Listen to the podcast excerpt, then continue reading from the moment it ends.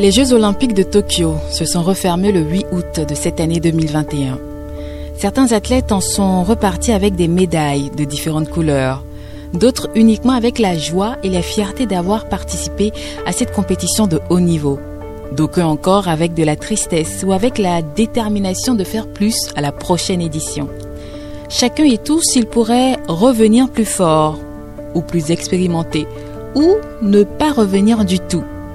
Mais pourquoi vous demandez-vous certainement parler des Jeux olympiques maintenant Maintenant que tout est fini, maintenant que la flamme des JO est désormais éteinte pour les quatre prochaines années?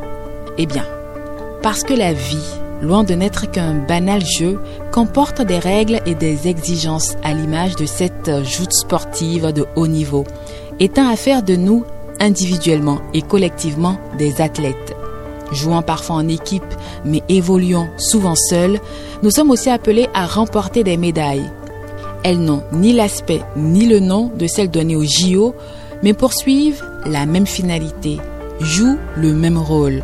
Ces médailles de vie viennent nous récompenser pour les efforts fournis et les sacrifices consentis, pour la persévérance dont nous avons su faire preuve face aux victoires reportées appelées échecs, pour la force que nous avons su conserver face aux outils d'amélioration appelés épreuves.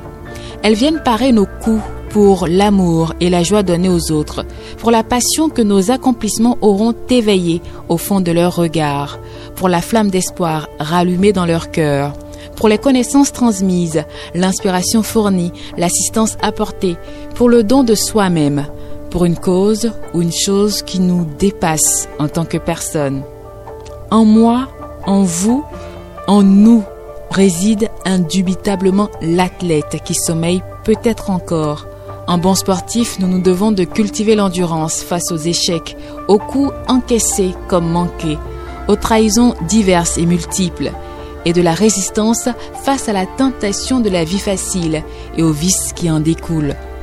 Pour ne pas quitter le jeu de la vie sans avoir marqué les esprits et conquis les cœurs, je souhaite à chacun et à tous de la force face à l'adversité, de la témérité pour déconstruire la peur, de la proactivité pour déjouer la procrastination, de la vitalité pour rejeter la stagnation du statu quo, de la souplesse pour s'adapter aux circonstances sans cesse changeantes de la vie, ainsi que la capacité de coordination et de planification face aux nombreuses priorités auxquelles nous sommes soumis au quotidien.